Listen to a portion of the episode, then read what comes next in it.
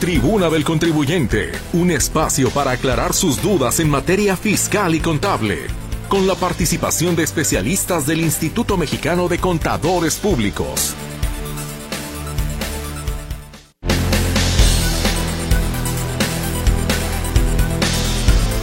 ¿Qué tal? Muy buenas tardes. Qué gusto saludarles en este horario. Soy Víctor Montes Rentería en ausencia de mi compañera Mercedes Altamirano, que no se preocupe, está de descanso, simplemente unos días que se fue a relajarse. Ya le toca también a Mercedes tomar vacaciones, así que esta semana le acompañaré en esta barra de servicios de las 5 de la tarde y es un gusto saludarle y agradecerle por, su, por supuesto su participación a través de los micrófonos de Radio Metrópolis. Saludamos a Bere Flores que está en los teléfonos para recibir su comunicación en este programa. Gerardo Huerta que me acompaña en la transmisión del mismo. Estamos en la tribuna del contribuyente. Hoy el tema a tratar es la resolución de la miscelánea fiscal 2023 y para ello saludamos para también dar paso a los avisos parroquiales a don Juan Ramón Olagues y a don Benjamín Luquín Robles, ambos eh, integrantes de este programa, contadores y especialistas que nos acompañaron esta tarde con sus conocimientos y la información que usted tanto espera. Contadores, bienvenidos. ¿Cómo les va? Muy buenas tardes. Qué gusto saludarlos. ¿Qué tal, Víctor? Muy buenas tardes. Muy buenas tardes a Juan Ramón, compañero y amigo. Buenas tardes. aquí. Este, saludos a Berenice, igual a Gerardo, Gerardo Huerta. Un saludo a todo el equipo. Y bueno, pues aprovecho igual para saludar de una vez a nuestro radio escuchas, decirles que aquí estamos listos en espera de sus preguntas, en espera pues de sus eh, planteamientos, inquietudes y también sus colaboraciones. Como todos los lunes, con el gusto de siempre, aquí estamos a la orden. De acuerdo, muchísimas gracias por siempre su colaboración. Don Juan Ramón, ¿cuáles son los avisos parroquiales? ¿Qué nos cuenta? Sí, don Víctor Montes Rentería, este, tenemos eh, de parte del Colegio de Contadores Públicos un saludo para ti, para Berenice, Gerard y todo el equipo Carta Blanca allá en cabina, en ausencia de María Mercedes Altamirano, que como tú ya lo señalabas, merecidísimas, justo y necesario, dice la homilía dominical, sí, que se fuese de vacaciones. Un saludo a toda nuestra audiencia, ¿verdad? Y tenemos un evento en el Colegio de Contadores Públicos de Guadalajara, Jalisco, sí, para el martes 24 de enero de la resolución miscelánea fiscal 2023, ¿verdad? Donde un servidor participará como expositor junto con otros dos, ¿verdad? Dentro de nuestros eventos arrancando y despegando 2023 en el Colegio de Contadores Públicos de Guadalajara, Jalisco. Más información sí, al mismo colegio al teléfono 33 36 29 74 45 extensión 226 con la licenciada este Adriana Mesa. Muy bien, pues ahí está la información. Es importante que usted lo tome en cuenta. El colegio está muy cerca de la Plaza Galerías, así que será presencial. Supongo estará disponible para las personas que quieran acompañarlos. Es correcto, en un horario de 9 a 1 de la tarde. De acuerdo, muchísimas gracias. Pues comenzamos ahora entonces con el eh, programa y la información de esta resolución de la miscelánea fiscal 2023. Y le parece con Benjamín Luquín que nos dé la introducción del tema porque ya estamos en el año fiscal en curso y hay que ponerse al corriente. ¿Qué novedades tenemos, don Benjamín? Con mucho gusto, Víctor. Bueno, mira, eh, voy a hacer un breve repaso de algo que hemos venido viendo este, en las dos semanas anteriores en relación a este documento de la miscelánea fiscal para 2023. Y bueno, uno de los puntos relevantes, podríamos decir, es, son algunos eh, aplazamientos que entrarán en vigor en este año 2023, pero no iniciado el año, sino que un poco más adelante. Tal es el caso del nuevo CFDI versión 4.0 en donde le están dando pues un plazo para que entre en vigor hasta el 31 de marzo y eh, a partir del 1 de abril es obligatorio este documento CFDI versión 4.0, es decir, de aquí al 31 de marzo todavía se podrá seguir utilizando eh, simultáneamente la versión 3.3 o la versión 4.0, la que decida utilizar el contribuyente es correcto, seguirá siendo válido insisto, hasta el 31 de marzo 2023. Y a partir del 1 de abril, evidentemente, solamente será válida la versión 4.0. También para los contribuyentes del régimen simplificado que se estableció como obligación en que tenían que cumplir o tenían que contar con su firma electrónica a partir del 1 de enero de este año 2023, A través de resolución miscelánea también les dan un poquito más de plazo y estiran el plazo igual el CFDI 4 hasta el 31 de marzo de 2023, plazo en que invariablemente todos los contribuyentes del reciclo deberán contar con su firma electrónica avanzada, reciclo personas físicas. Entonces, pues alerta, hay que hacerlo ya, no esperarnos al final como buenos mexicanos que se esperan al final y bueno, siempre vienen complicaciones como lo hacemos de esa forma.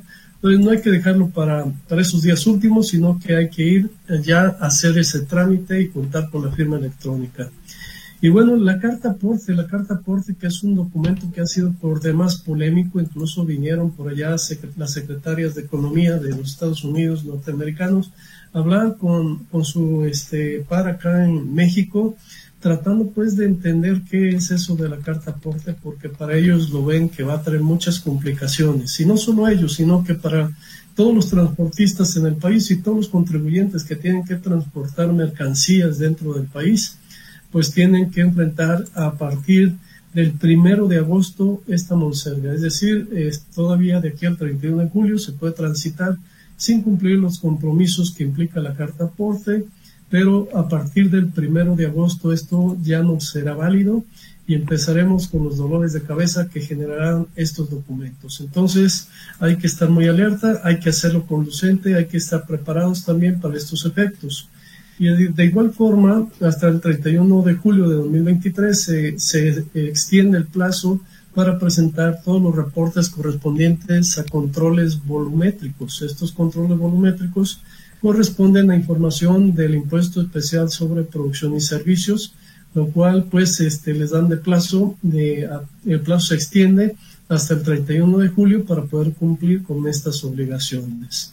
Eh, algo también importante que entraba en vigor el primero de enero de este año 2023 era lo del buzón, del buzón tributario. También le están extendiendo el plazo para que los contribuyentes pues, puedan contar con ese buzón tributario a más tardar el primero de enero de 2024.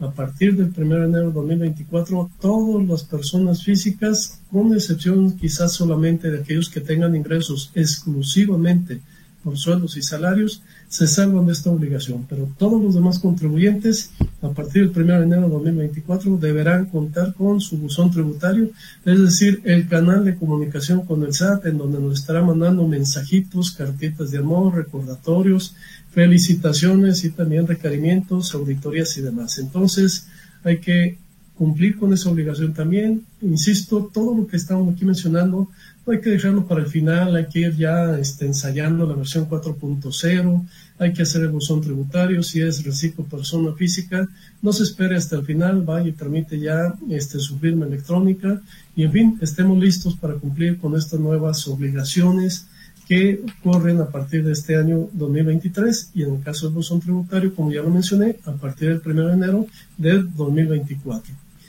Diría que ese es el marco de referencia así general y bueno, pues este, estaríamos aquí atentos esperando sus preguntas y respuestas, pero creo que mi compañero Juan Ramón Olagues tiene también más material en relación a esta eh, nueva miscelánea fiscal. Gracias, don Benjamín Loquín. Gracias, don Víctor Monterrentería. Eh, voy a abrir con un aviso que es una circunstancia por la cual hemos pasado los últimos años, principalmente 2020, año de inicio de pandemia, bueno, el inicio de la pandemia fue en 19, allá en Wuhan, en noviembre para ser exactos, donde tenemos, don Víctor Monterrentería, don Benjamín y toda nuestra audiencia, el caso de las, el polémico sí, y sonado y de ultratumba caso de las citas del SAT. Sí, el, la semana pasada, la semana pasada, sí, la administradora general de servicios al contribuyente, si Andrea Hernández Sotla, si otorgó una entrevista al economista a través de un periodista llamado Santiago Rentería. Lógicamente, este periodista debe ser muy bueno porque Víctor Montes también es Rentería y con toda certeza, pues son este, personas muy brillantes en su trabajo. Si en esta cita lo primero que abordó este oportuno periodista fue el tema, sí, de las citas, clamor general. Y categóricamente dijo la administradora general de servicio al contribuyente, Andrea Hernández Sosotla, que el semáforo de citas en donde se informan la disponibilidad de todas ya se terminó con ese rezago, dijo la entrevistada. Llegado a haber fila virtual de 1.8 millones de citas. Imagínense lo que eso significa con el clamor general. Aquí en este programa nos hablaban cómo lo podemos hacer. Invitamos muy atentamente a toda la audiencia radiofónica que por favor, si tiene un tema, un trámite, una apertura, si eh, haga su cita y lógicamente esperemos que ya dentro de la plataforma del SAT estas citas ya estén totalmente hábiles y listas para que les sea otorgada en el semáforo que dicha administradora ya señaló. ¿Verdad? Yo ya me di a la tarea por la mañana, sí, en cuanto supe de esta entrevista, ¿verdad? Y en el estado de Sonora y Sinaloa, donde tenemos nosotros una gran cartera de clientes, efectivamente, efectivamente, sí, ya se está dando a esta velocidad esto de las citas. Entonces, don Víctor, hago énfasis porque esto de las citas, pues fue prácticamente un secreto de ultratumba, fue una circunstancia total, absolutamente muy difícil y muy complicada. Si yo quisiera que nuestra audiencia nos ayude y nos aporte si efectivamente todas las personas, todavía la semana pasada, Benjamín, sí, y la antepasada, hubo, sí, radioescuchas que hablaban, sí, implorando, viendo la posibilidad, cómo hacerle con esto de las citas. Entonces, sí, esperemos pues que este tema ya haya quedado superado después de tres años. Este aviso creo que de alguna manera si realmente es así y si no, márquenos por favor y estableceremos contacto con quien corresponda para ver que pues no es cierto que ya están liberadas estas citas o confirmando efectivamente esa buena disposición. Muy bien. Pues, Perdón de acuerdo. Creo que esto era, esto era muy importante, es muy importante. Muy relevante, sí, porque es la, la cadena final, la atención al usuario.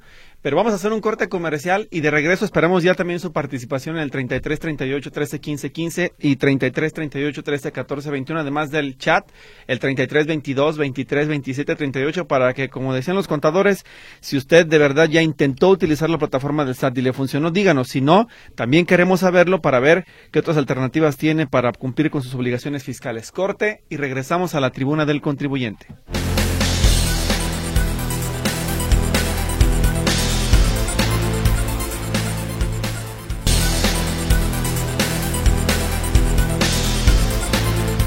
Regresamos a la tribuna del contribuyente. Recuerde que usted nos puede dejar sus comentarios a través de las líneas telefónicas y del chat. Ya hay participación, de hecho, así que enseguida le damos eh, salida y estamos hablando para que usted lo tome en cuenta en esta continuidad del tema de la resolución de la miscelánea fiscal 2023, las novedades, las noticias, los cambios que el gobierno de la República tiene a través del sistema de administración tributaria para los contribuyentes. Contadores, por favor.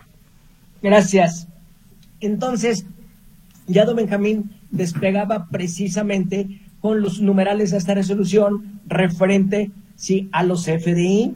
Justamente el artículo noveno transitorio también de resolución miscelánea eh, sí, establece que la nueva versión para nóminas sí, inicia su vigencia el primero de abril también de 2023. Así como don Benjamín aclaró que la nueva versión 4.0 del CFDI va a iniciar el primero de abril 2023, también si la versión para nóminas. Esto significa que tenemos enero, febrero y marzo que van a convivir las versiones anteriores, 3.3 y 2.0 de ambas. Entonces, nosotros invitamos a la audiencia, ya lo hemos venido haciendo, a que ya empiece a familiarizarse, a que ya consulte a su proveedor autorizado de certificación, a que ya empiece a modificar, a cumplir con los nuevos requisitos de la emisión de los CFDIs para que no nos agarre ¿sí? los dedos sobre la puerta y estemos en condiciones de poder ¿sí? estar bajo la circunstancia. Para la carta aporte y su complemento tenemos un poquito más. Tenemos siete meses al 31 de julio, pero de todas maneras, ¿verdad? Vamos esperando o vamos dándole tiempo al tiempo para que este sea un tema que llegue a unas muy buenas circunstancias. ¿sí? Sin embargo, si vamos a continuar con el reciclo, que es uno de los aspectos muy relevantes que nuestra audiencia nos pregunta. Se quedó pendiente la semana pasada, si en el caso del, del reciclo, si aquellos contribuyentes que pretendan cambiar de un régimen, quiero llamarlo general, quiero llamarlo, si honorarios, quiero llamarlo arrendamiento, que califiquen en donde están y califiquen para ser reciclo, entonces, si en un momento dado, si ellos sí tienen que presentar el aviso para decirle al SAT, yo soy arrendador del régimen general del capítulo tercero, título cuarto, y quiero migrar a reciclo. Entonces, si en este caso, si por aumento de las obligaciones, sí, sí tendrán en un momento dado que sí estar y presentar ese cambio en términos del numeral 2.514 para las eh, regímenes. Y también hay un numeral que es el 258 para la aclaración de obligaciones, porque puede haber contribuyentes que no estén de acuerdo con su régimen. Entonces, a través de ese numeral, presenten su caso de aviso de aclaración para que se le ubique perfectamente en el régimen que ellos deseen. Es muy importante, aclaramos la semana pasada, que en este mes de enero es el único mes por el cual antes de ejercer la opción estemos en condiciones de estar y revisar nuestros regímenes fiscales con ingresos y todo lo que corresponda. Y no tan solo voy a las personas físicas, también si estamos en el caso de las personas morales. Sí, en el caso de, de, las personas morales, también estas que en un momento dado, si ya estén en posibilidad de calificar para reciclo, también presenten su aviso y todo el resto de la información que requiere el SAT para asegurarse que efectivamente van a calificar ¿sí? en el régimen de reciclo. Hay otras reglitas que más adelante iremos iremos este, narrando aquí, como es el caso de la e-firma.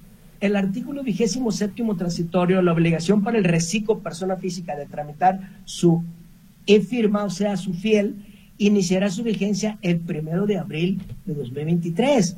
Esto significa que tenemos enero, febrero y marzo, sí, en muy buena parte para lo que son todas sí, las obligatoriedades que estaríamos en, en situaciones de irlas cuidando. Entonces, la e-firma ya se vuelve, ya se volverá ¿sí? obligatorio.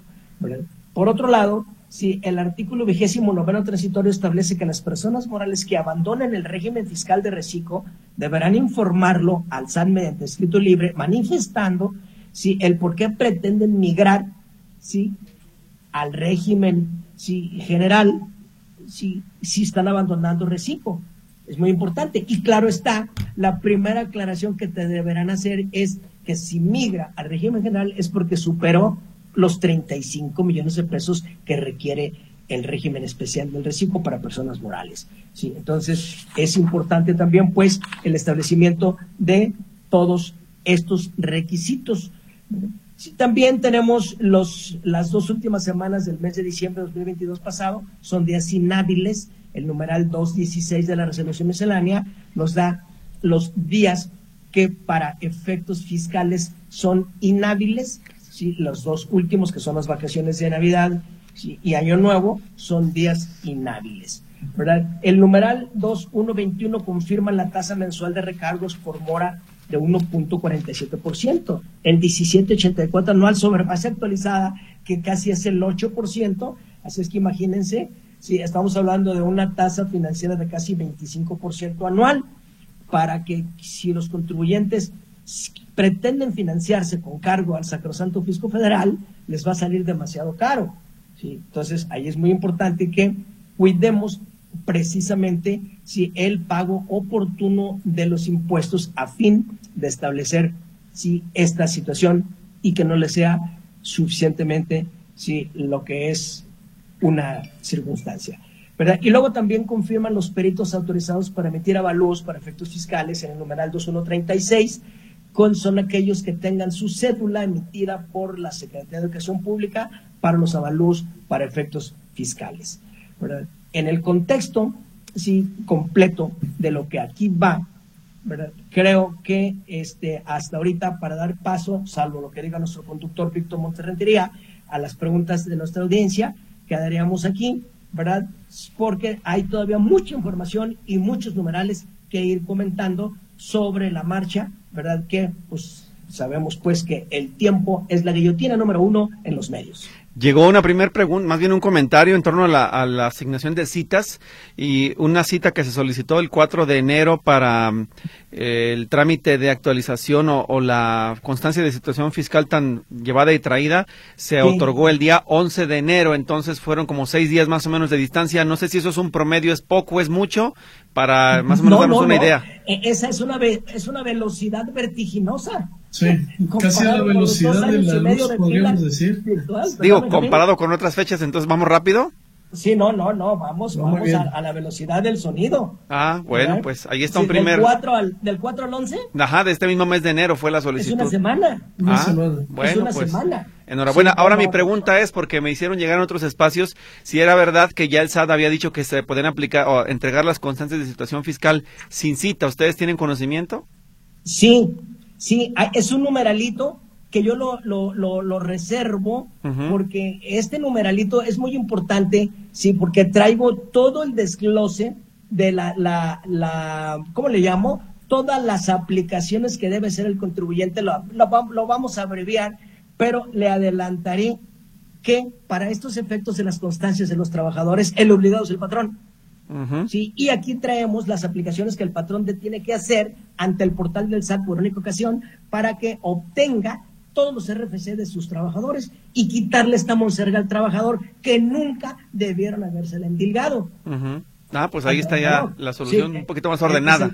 Sí, adelantaré el numeralito, es el 2.7.1.48 de la resolución miscelánea para 2023 con la ficha de trámite 320 CFE del anexo 1A. Esto significa, repito, que los patrones deberá solicitar por única ocasión a la autoridad fiscal a través del portal de SAT la información relacionada con la inscripción en el RFC de sus trabajadores a efecto de facilitar la emisión del recibo de nómina bajo la versión 4.0 del CFDI, ¿sí? y realizar el proceso que en su momento Sí, aquí lo diremos, don Víctor. De acuerdo, pues vamos a aprovechar entonces el, el, espacio para hacer nuevamente una pausa y de regreso ya tenemos llamadas, también tenemos mensajes para dar salida a las preguntas del auditorio.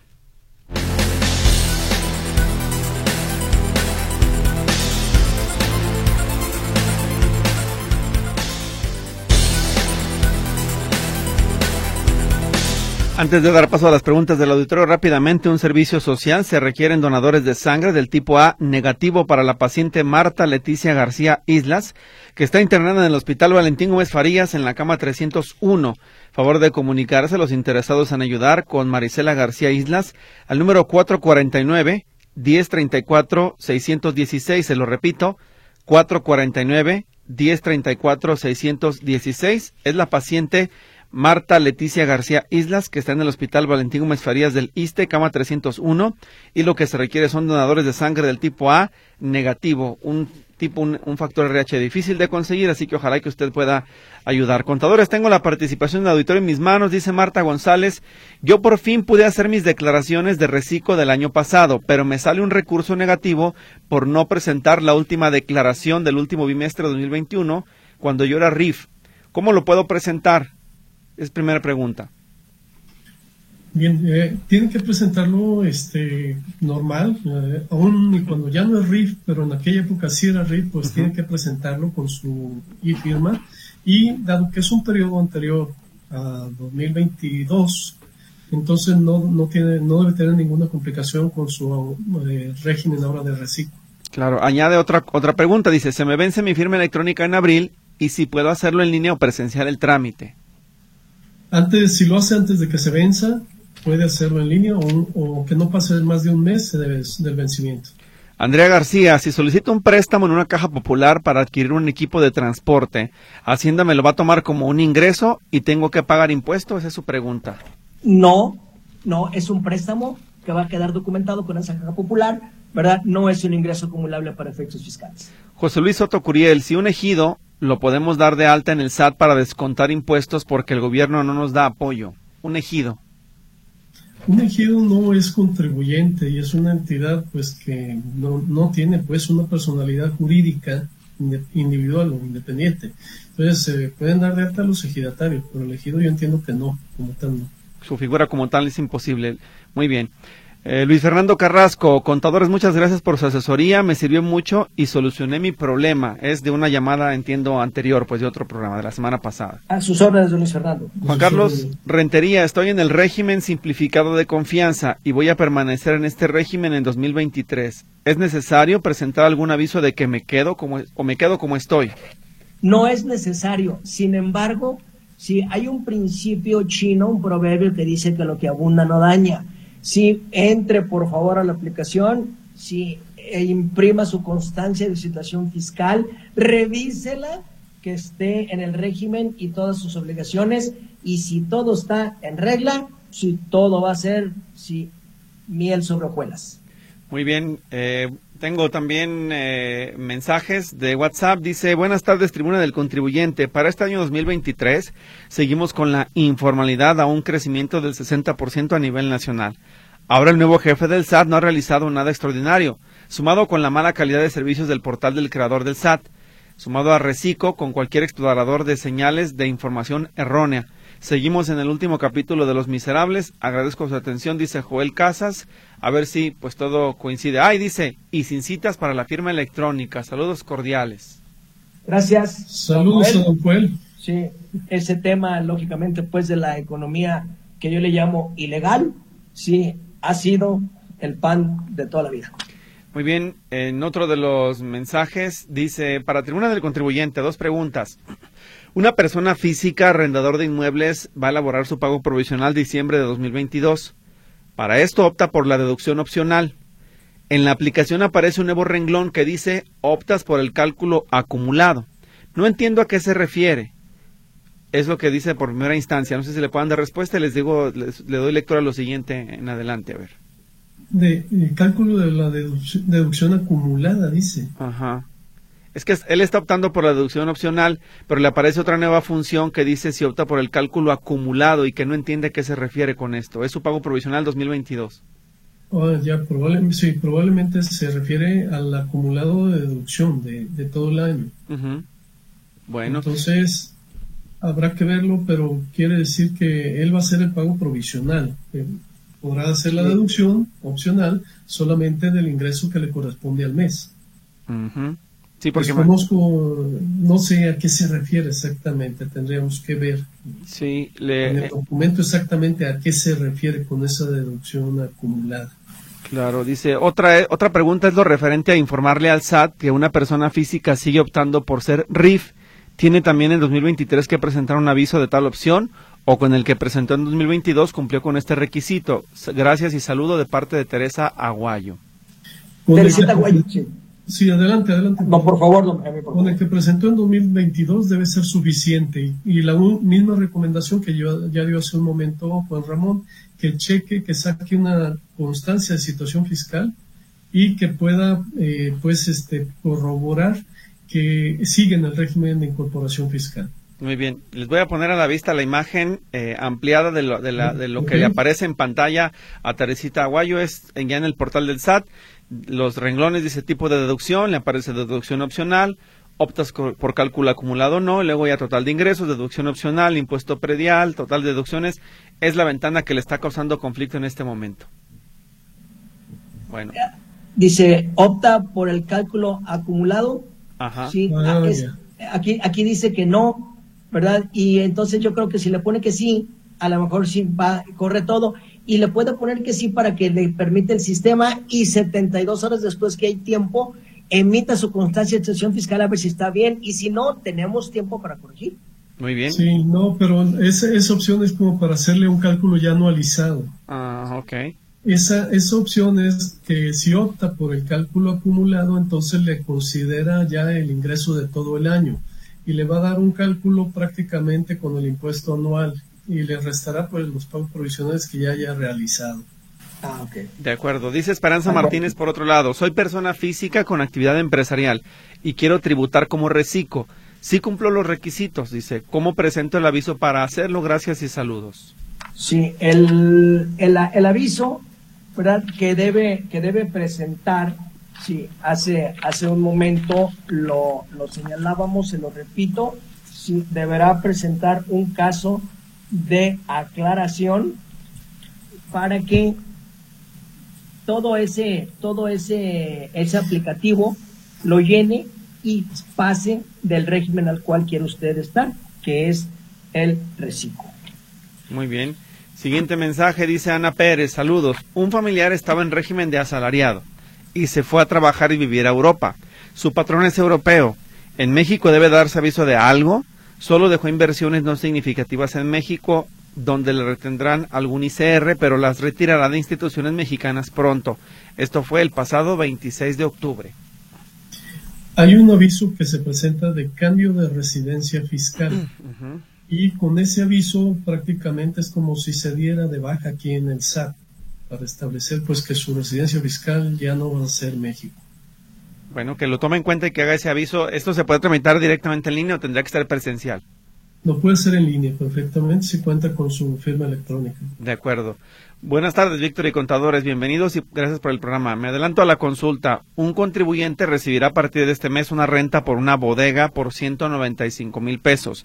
¿Qué obligaciones opcionales al ISR e IVA eh, deben presentar para estar tranquilo y que no lo sorprendan? Dice Braulio Morales. Sí, don Braulio. Eh, lo primero que habría que ver es esta persona física que pretende por el régimen de arrendamientos, ¿por qué régimen se va a ir fiscal? Hay dos, el régimen de arrendamiento y el régimen de reciclo, ¿verdad? Y entonces, y cada uno de ellos tiene obligaciones similares pero distintas.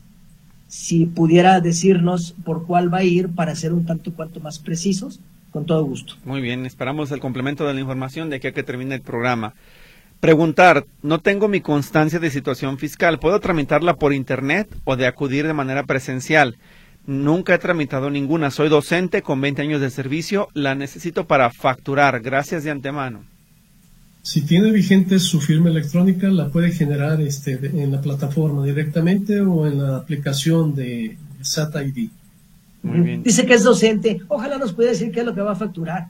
Ajá les sería más útil a ustedes esa información, ¿de sí, ¿verdad? Porque de ahí derivan algunas obligaciones y algunos aspectos que puedan o no tener relación con su régimen.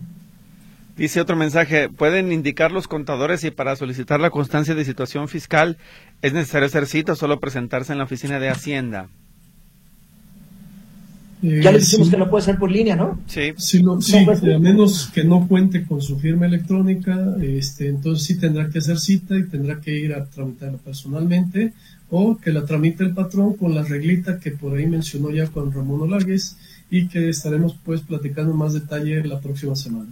En torno a la pregunta que hacían de cómo están funcionando el sistema electrónico del SAT, dice, para los contadores les informo que ahorita estoy intentando sacar cita para persona física fiel en zona metropolitana y no hay disponibilidad. Esto en el portal de citas. Bien, este, insista en cualquier otra hora, sí, en cualquier otro día y vamos, y vamos esperando lo que la administradora dijo a la disponibilidad de las fechas de acuerdo al primer semáforo de citas. Y además que considere la fila virtual, el sistema se lo va a ofrecer, que haga clic y se forme y esperemos que sea ya menos de los seis días que dice, ¿no? Que sea menos y que sea más rápido. Ojalá que sí. Es correcto. otro mensaje dice, había escuchado por ahí que los del régimen reciclo tienen que avisar al SAT que quieren continuar en este régimen.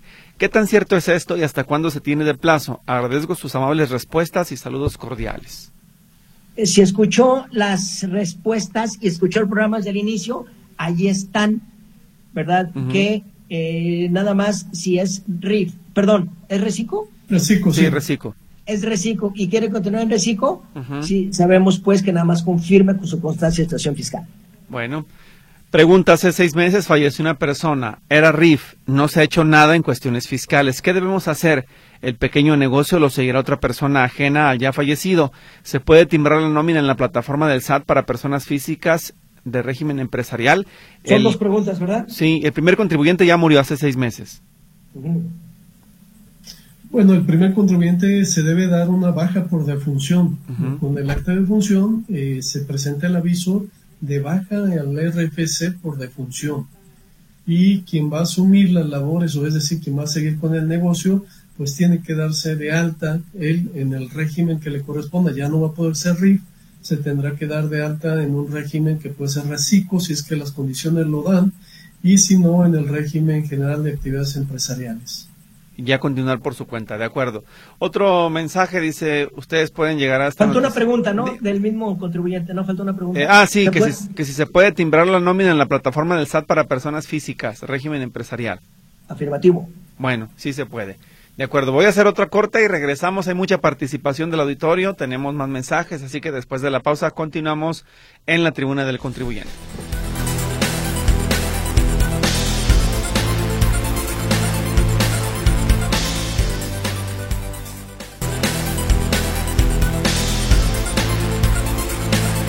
Bien, eh, llegan más de los comentarios, tenemos mensajes de texto, así que vamos a darle salida a los que fueron presentándose por orden. Eh, dice, mm, para comentar que en este momento acabo de solicitar una cita virtual para e-firma y siguen en forma virtual. Con todo respeto, es un total engaño lo que mencionó en su momento la administradora del SAT. Hay que seguir al pendiente del correo, que por cierto solo tenemos un plazo de 48 horas para confirmar y muchas veces dicho correo llega el fin de semana y no lo checas el cuando, lo checas el lunes ya se venció el plazo, no que son días inhábiles, en fin, dice satánico, cobra por todo, ISR por ganar dinero, IVA por gastar dinero, IDE por guardar dinero, ISN por dar empleo, IEPS por impuestos que ya te cobraban anteriormente y puedo seguirle, en fin, una duda a los contadores, ¿es correcto que las personas físicas de reciclo tengan que presentar una declaración anual? Afirmativo. Y 12 declaraciones provisionales mensuales. 12 declaraciones, muy bien. Así es, una por mes. Sí, quiero aclarar, Víctor Montes Rentería, si me permites, el tema este de las citas, la explicación que dio la, administradora dijo que el primer semáforo de citas, la disponibilidad va a través de tres colores el verde, alta disponibilidad, amarillo, media disponibilidad y roja, baja disponibilidad. Lo anterior aplica para las 154 oficinas desconcentradas del SAT a lo largo de todo el país y la información se renovará cada lunes. Hoy es lunes, hoy quedó renovada. Esto significa que quien está viendo una cita, por favor que vea si el verde, el amarillo o el rojo y eso le dará la alta, mediana o casi baja disponibilidad. Muy bien, Jorge González pregunta qué pasa si solicita los RFC de sus empleados en enero y vuelve a hacerlo en julio, si hay algún, alguna información que le puedan proporcionar. Ya no hay obligación, ya lo explicamos. Eh, uno más dice, necesito realizar un aumento de obligaciones y aparece este recuadro rojo. La persona física tiene sueldos y salarios y necesito, necesito aumentar una obligación empresarial por venta de fruta y dice que no se puede realizar el movimiento debido a la incompatibilidad entre sus regímenes asignados y los inhabilitados para este trámite. La imagen que nos muestra es esta donde la leyenda es movimiento no disponible para sus regímenes asignados. El régimen de sueldos y salarios e ingresos asimilados a salarios no se puede realizar en este tipo de movimiento debido a la incompatibilidad. Bueno, aquí está el pantallazo que le ofrece el SAT.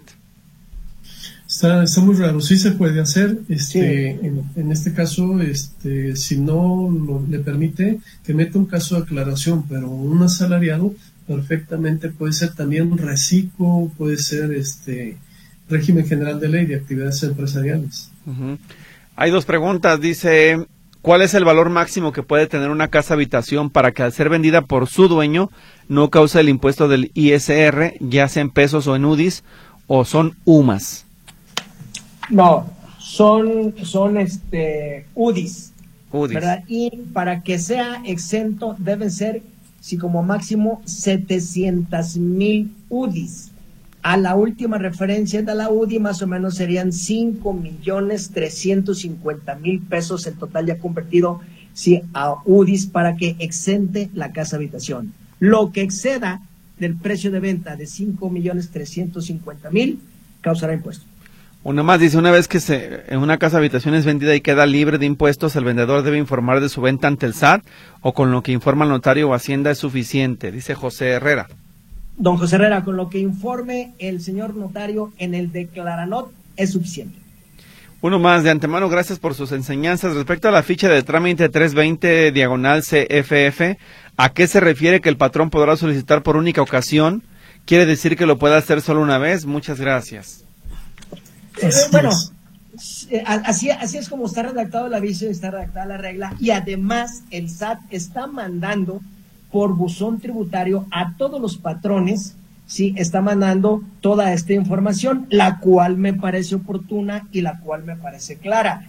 ¿verdad? Y lo que pasa que por única ocasión se referirá seguramente a que la opción es en el mes de enero y, y, es durante el mes de enero para poder actualizar el padrón de todos los trabajadores del patrón que tengan plantilla. Lógicamente, los que vaya dando de alta durante el camino del año, pues ya se irán dando de alta en automático y imposible. Bien, vía telefónica Guadalupe Ornelas, yo he hecho declaración anual, pero nunca me regresan nada. No tengo cita electrónica, he sacado cita en el SAT y no hay citas. Que nunca le revuelven nada, pues es lo que ella se queja. Y bueno, tendríamos que ver que esté correctamente presentada, oportunamente presentada, debidamente requisitada, porque se prevalece para 2023 el programa de devoluciones automáticas. Sí, eh, sintonícenos, ¿verdad? Y con todo gusto son varios requisitos, los vamos a establecer y los vamos a dar aquí, incluso sí, un programa de financiamiento cuando se tiene impuestos a cargo, que no será el caso de la señora, para que por favor sí estemos al, al pendiente, sí, para darle a toda la audiencia cuáles son los requisitos para poder disfrutar del sistema de devolución automática de saldos a favor de ISR. Ramiro Segovia, soy persona física asalariado y este 2022 me generaron nómina al menos 15 patrones que obviamente no conozco, pero si no me equivoco me va a afectar en mi declaración anual. ¿Qué tendré que hacer?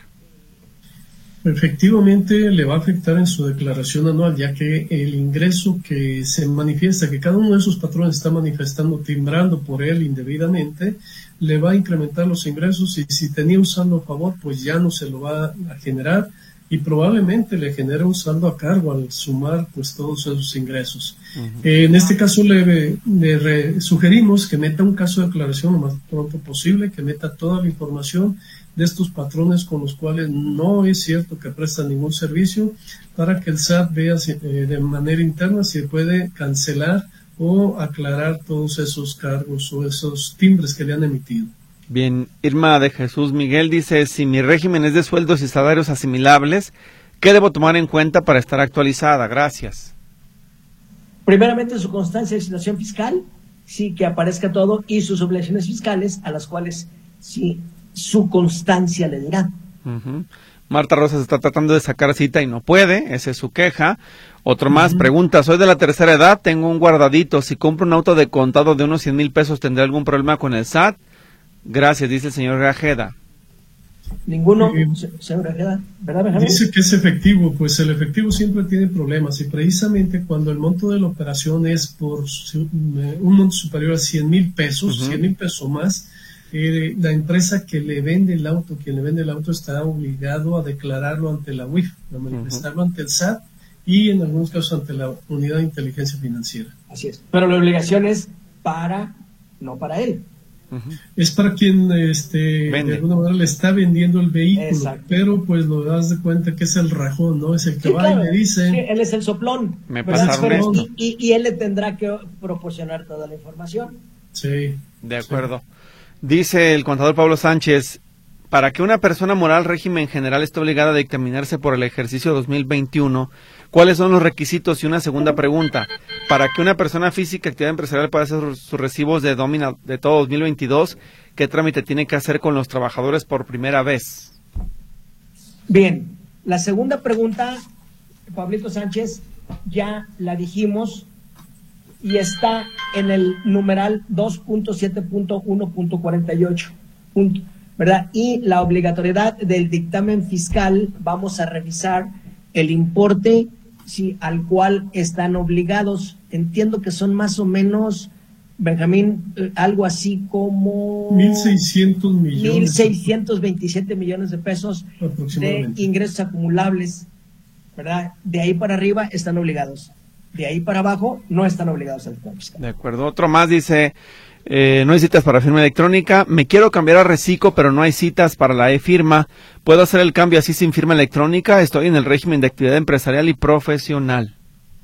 No va a poder hacerlo. No, tiene que ser este, forma virtual y requiere necesariamente la firma electrónica.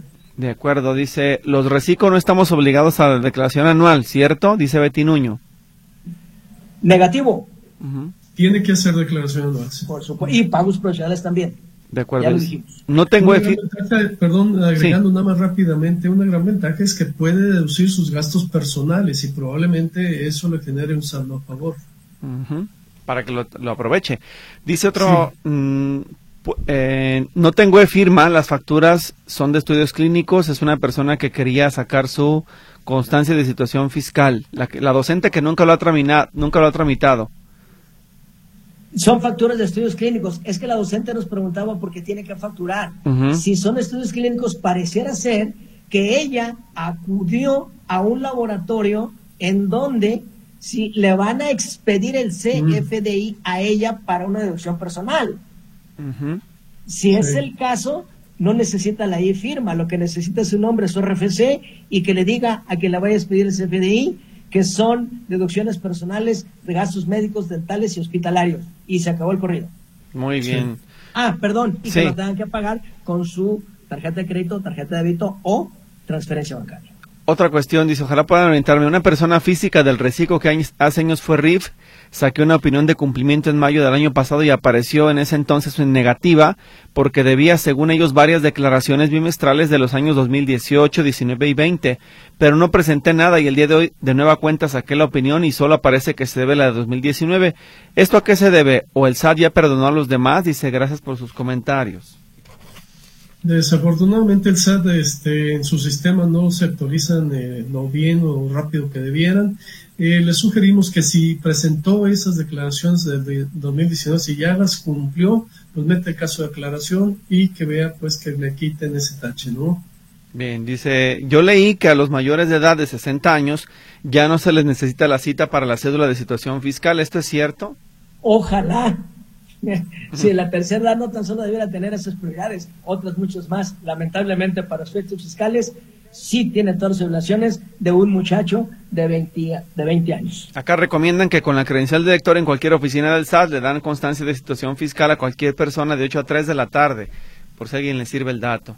Las citas para la fiel las están dando para una semana, así se la dieron a mi hijo. Lo malo es que lo tardaron más de tres horas y media, dice Luzma en su comentario.